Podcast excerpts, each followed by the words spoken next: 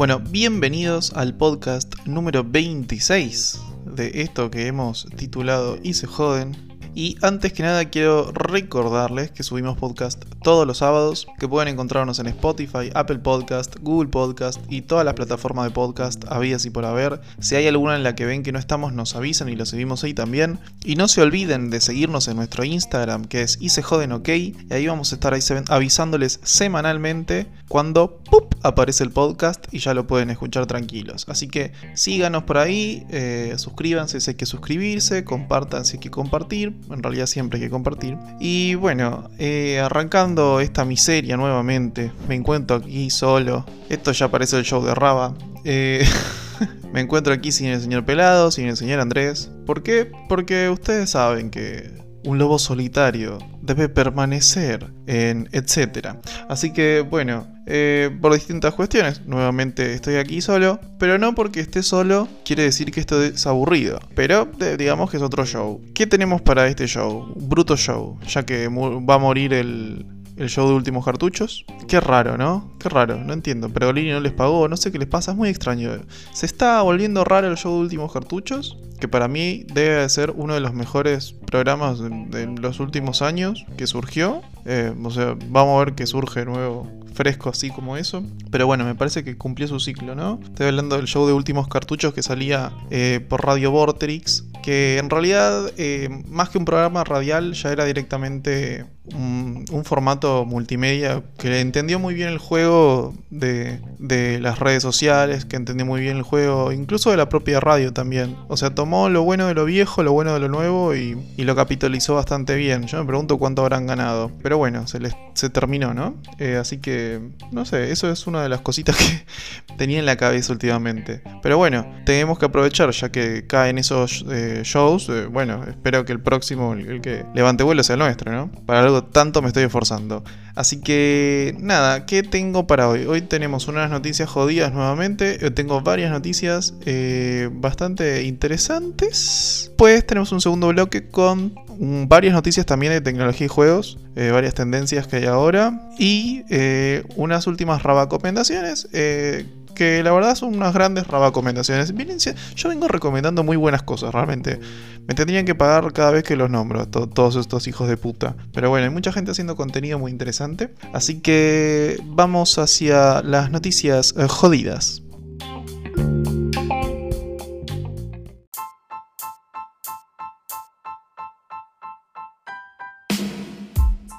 Bueno, y para empezar, eh, una noticia bastante pelotuda eh, y literata, si se quiere, pero eh, se cumplieron 200 años de un naufragio que inspiró el famoso libro de Moby Dick, que yo creo que ya a esta altura las generaciones no deben tener ni idea, o sea, los centenias no deben tener ni puta idea de qué es Moby Dick pero si por alguna casualidad viste el, capítulo de Los Simpsons que Marge escribió un libro, bueno, ahí hay una clara referencia a Moby Dick. Es una novela muy muy vieja de todos modos, ¿no?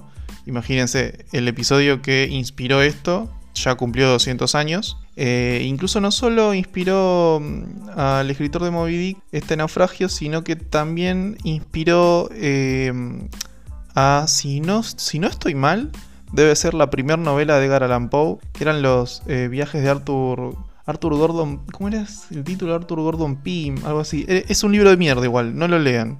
Yo lo leí, me acuerdo que fue lo primero que leí de Edgar Allan y dije, ¿por qué todo el mundo dice que Edgar Allan es bueno si esto es una poronga? La verdad que, bueno, no, está bueno, es claramente un escrito de su juventud. Largo, pesado, pero bueno, qué sé yo. Creo que el que realmente logró narrar muy bien el quilombo de ir en el mar fue el escritor de Moby Dick, que por cierto no lo estoy nombrando, pero no lo estoy nombrando porque no quiero decir cualquier cosa. No recuerdo cómo se llamaba. Em, Herman Melville es el autor de Moby.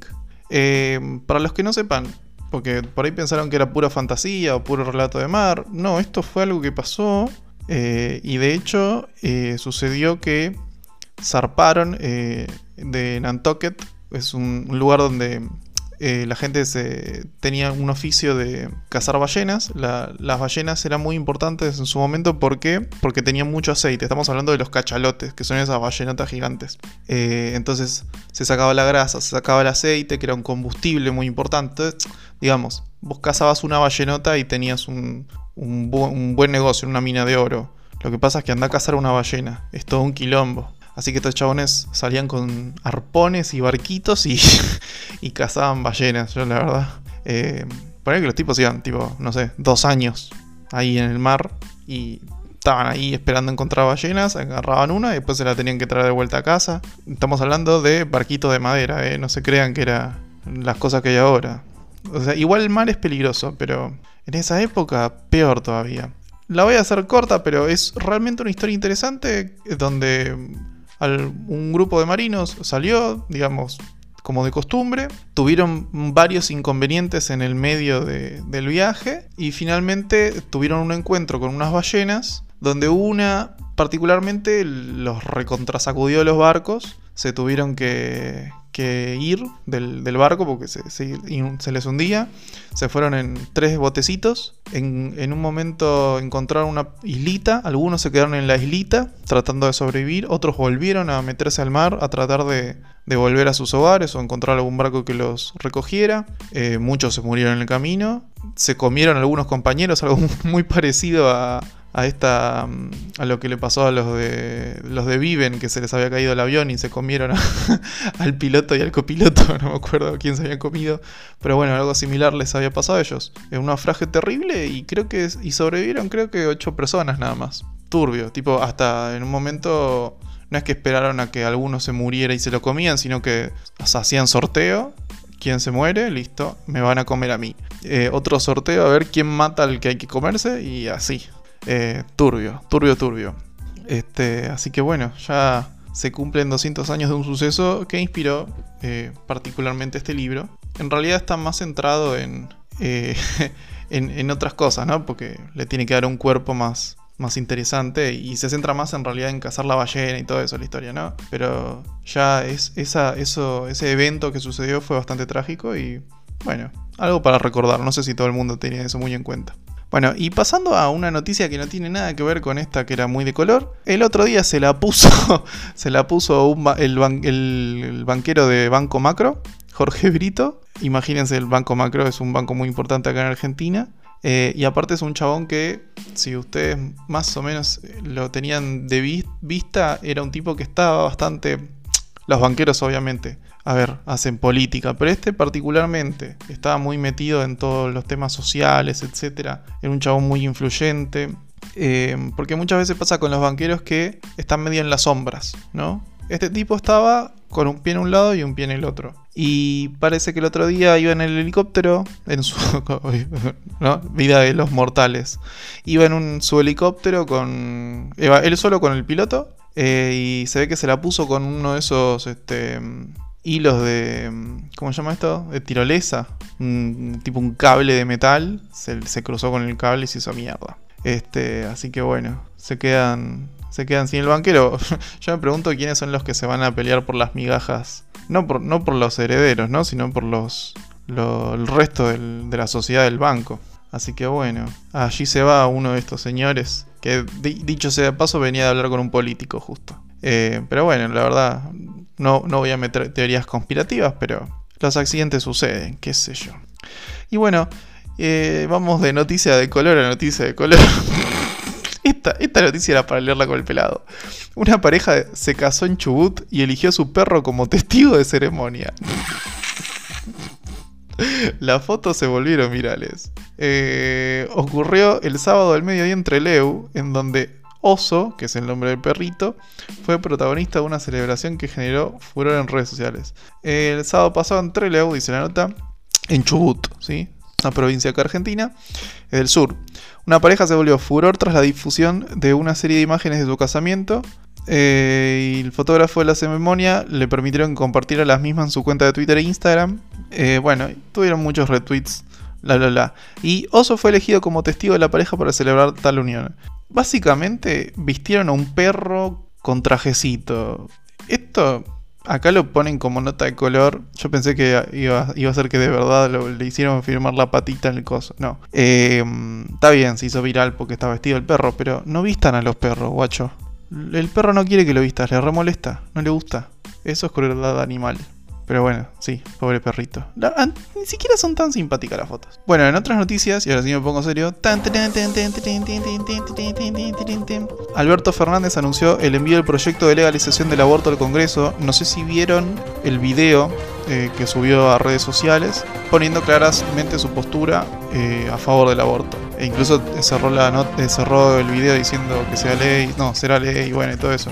Digamos, no va a pasar nada nuevo, no es que o sea, mandó un proyecto, hay que votarlo. Aparentemente igual los votos van eh, en contra. Igual hay que esperar. Lo que yo no entiendo muy bien es, digamos, mandan el proyecto, yo entiendo que es una cuestión toda de protocolo y toda la, cómo funciona la construcción ¿no? de leyes, pero otra vez van a poner todos a, exponer ideas, etcétera, etcétera. La verdad que eh, la exposición de la última vez yo creo que fue bastante bastante enriquecedora, si se quiere. Hubieron algunas voces bastante horribles, pero bueno, es lo que piensa muchísima parte de la población, eh, donde también muchas veces, qué sé yo, hay gente que tiene ciertos pensamientos horribles y que tampoco entiende, tampoco logra comprender al otro lado. Entonces, bueno, digamos que es una expresión de nuestra realidad todo eso que se dice. Pero yo pienso, ya todo eso está sobre la mesa. No tiene mucho sentido gastar plata en que esos tipos estén ahí sentados discutiendo. Voten, déjense de hinchar las pelotas. Así que bueno, vuelve este debate,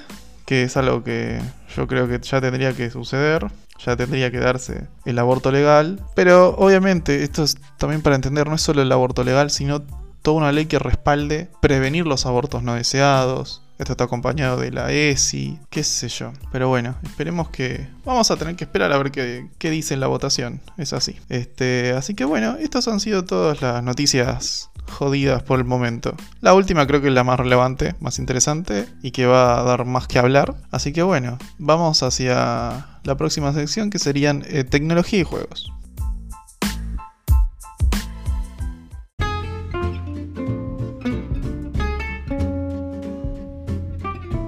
Bueno, y en tecnología y juegos vamos a hablar un poco de Xbox y de PlayStation. Pero primero, una, estas son las noticias de color de tecnología. Yo la verdad...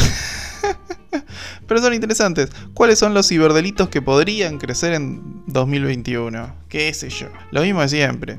Ahora, la posta es, como todos estamos cada día más inmersos y más con la pandemia dentro de la tecnología, es obvio que no va a crecer muchos delitos de reemplazo de identidad, ya te lo voy spoileando, y eh, que tienen que ver con la guita porque hay muchas páginas que están naciendo de la nada y vamos a ser sinceros, nadie sabe proteger dinero, hay que, tener un conocimiento, mucha gente sabe hacer desarrollo web y toda la mierda, pero no saben encriptar. Predicciones para el 2021 dice la nota, suplantación de identidad o phishing, eso que acabo de decir yo. Es un fraude por el cual un cibercriminal se hace pasar por una empresa, entidad o lo que sea para engañar al usuario y que le dé acceso a su correo, páginas o cuentas bancarias. Gente, no den información. Es lo mismo, vos no te parás en la puerta de tu casa, viene alguien y te pregunta todo, todos tus datos y se los das. Es así de sencillo. Es el, el mismo rigor que tenés en la vida cotidiana tenerlo en internet.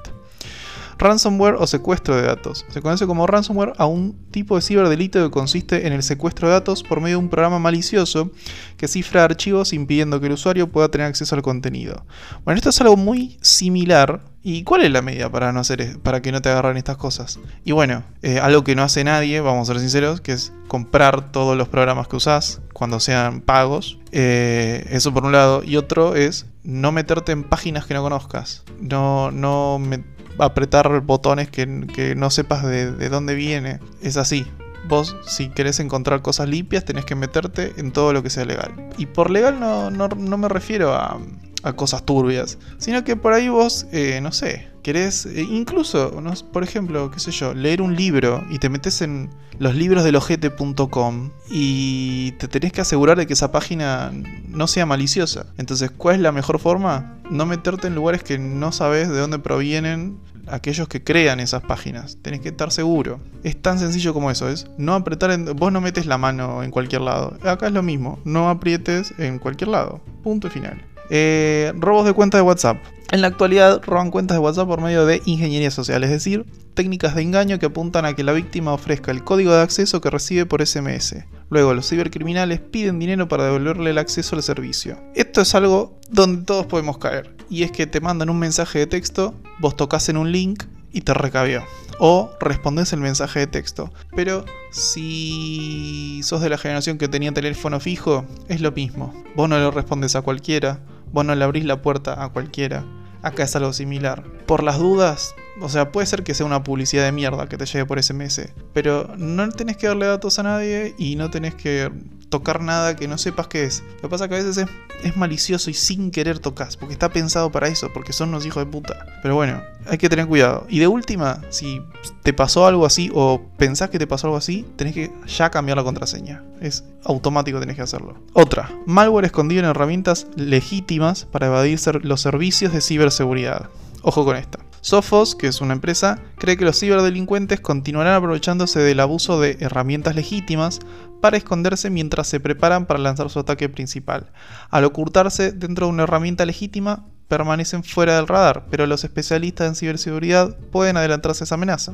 Esto es, esto es más difícil, esto ya es más difícil de escapar, porque mm, el hacker, bien hacker, se mete, ya cuando se mete en cosas que son legítimas, cagaste. Pero bueno, traten de igual estar en cosas legítimas. Identidades sintéticas para delitos financieros. Eh, el fraude mediante identidades sintéticas es el tipo de crimen financiero de mayor crecimiento de Estados Unidos. Sí, qué raro que estén hablando de Estados Unidos en una nota argentina, ¿no? Y se están ampliando a otras geografías. Se conoce como identidad sintética a la utilización de credenciales para crear un, perfil falso con el objetivo de solicitar créditos o abrir cuentas ilegítimas.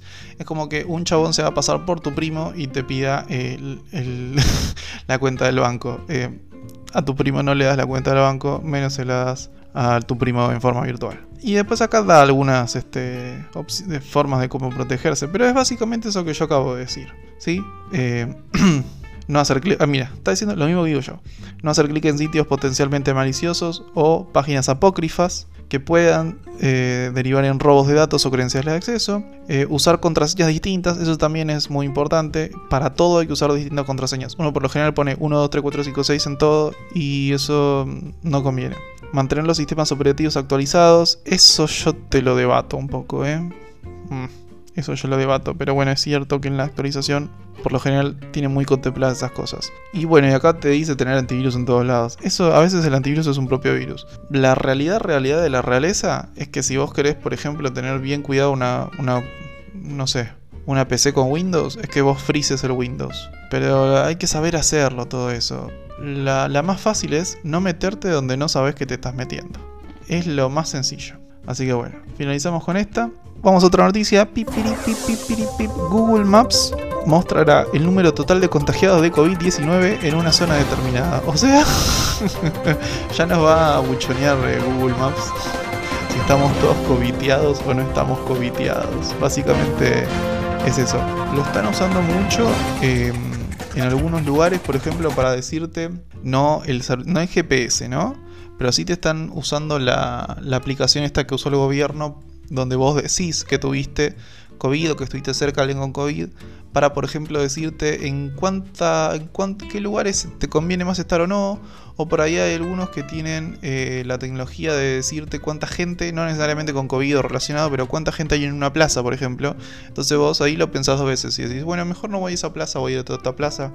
Son cosas que están surgiendo, algunos recursos previos a las vacunas, que aparentemente ya están las vacunas, pero están todas en fase 3, pero la mar en coche, pero tu vieja, no sé. Vamos a ver qué sucede con esto. Ya estamos todos muy cansados del coronavirus y todos tienen un segundo rebrote. Es un desastre todo. Pero bueno, vamos a lo importante. ¿Cuáles son las primeras impresiones, impresiones de la Xbox Series S, la consola más pequeña de Microsoft? Xbox sacó eh, dos versiones. Una grandota, que es la serie X, y una small, que es la serie S. Eh, la, la, la nueva de Xbox realmente es una caja, o sea, de verdad, cumple con el nombre, es una caja con una cruz en el...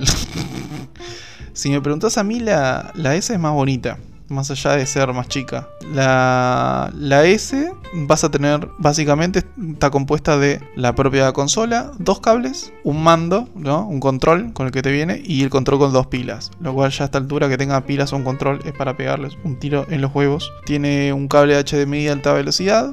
Bueno, la verdad que hay que esperar para ver. Hay mucha gente que se quejó de que las consolas están haciendo un ruido tremendo. Este, supuestamente estas vienen más grandotas, incluso la Play 5, por una cuestión de que le pusieron más ventiladores, como para que no parezca que estás prendiendo un fitito cuando estás prendiendo la consola. Si vamos a cuestiones de diseño, yo creo que la Play 5 gana, pero yo no sé si va a ser un diseño que, no envejezca demasiado rápido. Eh, igual yo realmente creo que en esta cosa nos estamos fijando hoy día, porque cuando éramos chicos el diseño nos chupaba un huevo. Pero por ejemplo, la, e, la PlayStation 1, a diferencia de la, de la PlayStation no me acuerdo cómo se llamaba, pero la primera versión, la PlayStation 1 que era más chiquita, y la verdad que la rompía, le ganaba mucho más pero no cumplía funciones diferentes a la PlayStation original. Eso era lo bueno. O sea, era la misma PlayStation pero más chiquita.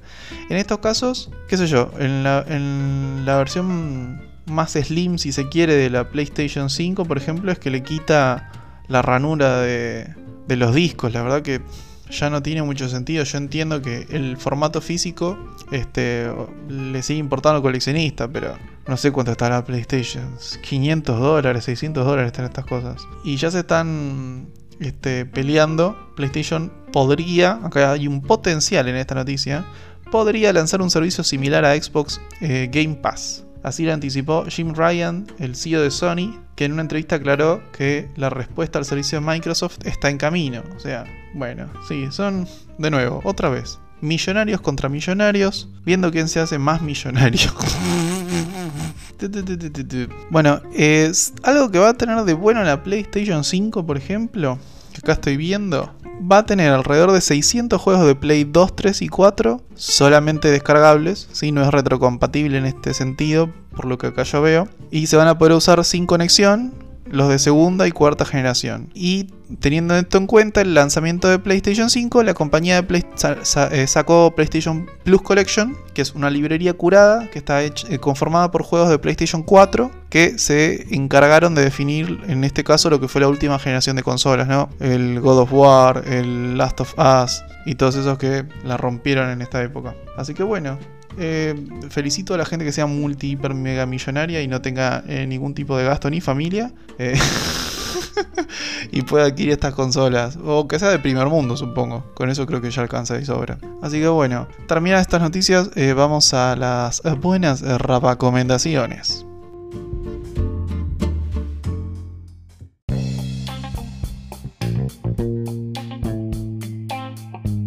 Bueno, y para finalizar voy a recomendar dos cositas. Uno es un canal de YouTube que se llama Xiao Mani, que sería como un maniático de... No sé cuál es la traducción exactamente, Xiao, Xiao. Bueno, el chabón eh, básicamente es un yankee que habla en chino muy bien, habla perfectamente chino. Y el tipo lo que hace es, va a lugares de donde hablan en chino, por ejemplo un barrio, el barrio chino cerca de donde él vive, y empieza hablando como si fuera un un, yankee así que no entiende nada de chino y el chino no entiende, no entiende y de repente él habla en su perfecto chino y sorprende a todos los, nativos de esa lengua eh, y la verdad que el tipo habla muy bien. Y después también eh, como que busca ir aprendiendo más idiomas, tipo hay uno que aprende coreano. No sé, es, es, muy entretenido, muy interesante y muy divertido ver las reacciones de la gente que no puede creer que hay un yankee hablando en chino, como si fuera chino de verdad. Este, está muy bueno. El canal es en inglés, pero hay una versión que está en español, que se llama Shamanic en español, que está, o sea, con los subtítulos en español, y es, muy entretenido de ver. Y por último, les voy a recomendar un podcast que ya lo recomendé en realidad, pero esta es otra versión, digámoslo así, que es eh, Hoy tras Noche, pero se llama Horrorama. Es un especial, son cuatro podcasts eh, de estos muchachos de Hoy tras Noche, eh, que todo garpo por Space, que por el mes de Halloween hicieron cuatro podcasts sobre cuatro películas de terror este, emblema, como son Poltergeist, El Exorcista, La Profecía y El Bebé de Rosemary que esa nunca la vi, tengo que verla, bebé de Rosemary. Son muy divertidos. Eh, lo hicieron con, con, otros personajes, tipo está Damian Cook. Está, está buena, está muy buena. Este, así que da para escucharlo. Eh, bueno, eso han sido todas. Este, ese ha sido el podcast de este fin de semana. Tienen algunas recomendaciones para divertirse los que estén al pedo el fin de semana. Y bueno, eh, esperemos que en la, el próximo aparezcan los otros dos pelotudos. Acá, por lo pronto, hay un solo pelotudo que los saluda hasta la próxima, deseando que sea lo que tu vieja quiera.